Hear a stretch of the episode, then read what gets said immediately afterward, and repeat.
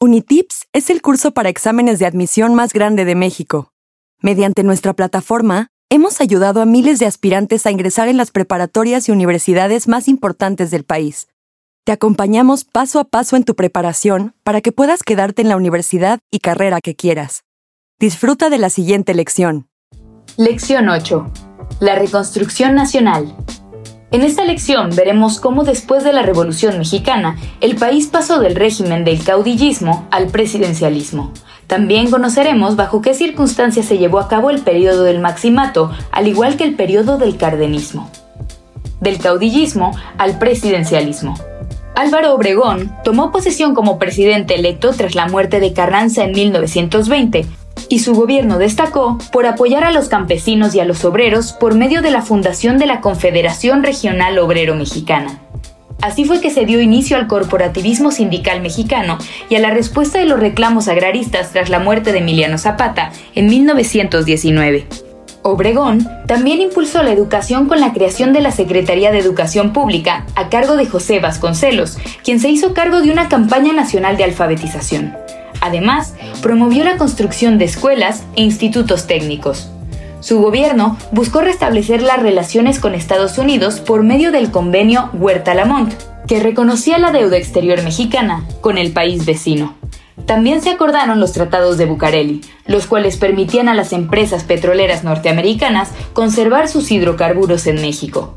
En cuanto al desarrollo artístico, fue en este periodo que tomó fuerza el muralismo mexicano, con exponentes como Diego Rivera, José Clemente Orozco y David Alfaro Siqueiros, quienes representaron el logro de la Revolución Mexicana por medio de sus expresiones artísticas.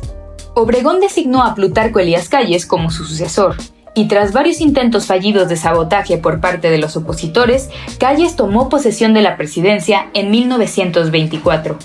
A partir de ese momento, se buscó establecer el orden político y económico, dejar atrás la época del caudillismo y establecer instituciones civiles. Durante su gobierno, se fundó el Banco de México, la Ley del Seguro Social para Trabajadores del Estado y la Ley de Pensiones. Calles también buscó limitar la participación de la Iglesia en la vida pública para fortalecer el artículo 130 constitucional, lo que dio lugar a un levantamiento en armas conocido como el Movimiento Cristero, mismo que devino en el inicio de la Guerra Cristera en 1926. El Maximato. En 1928, Álvaro Obregón fue elegido como presidente de nuevo. Sin embargo, fue asesinado antes de tomar posesión. Tras su muerte, existieron tres presidentes designados por Plutarco Elías Calles en periodos de dos años cada uno. Esto fue conocido como el Maximato, ya que Calles coordinó el mandato político del país como el jefe máximo detrás de las imposturas de los presidentes que él mismo puso en el poder. Los representantes del Maximato fueron los siguientes. 1. Emilio Portes Gil, de 1928 a 1930. Fue él quien dio fin a la Guerra Cristera, decretó autonomía universitaria para la Universidad Nacional de México y fundó el Partido Nacional Revolucionario. 2. Pascual Ortiz Rubio, de 1930 a 1932. Fue Ortiz Rubio quien promulgó el Código Federal del Trabajo y el Código Penal. 3. Abelardo Rodríguez, de 1932 a 1934 Fundó el Banco Nacional de Obras y Servicios Públicos.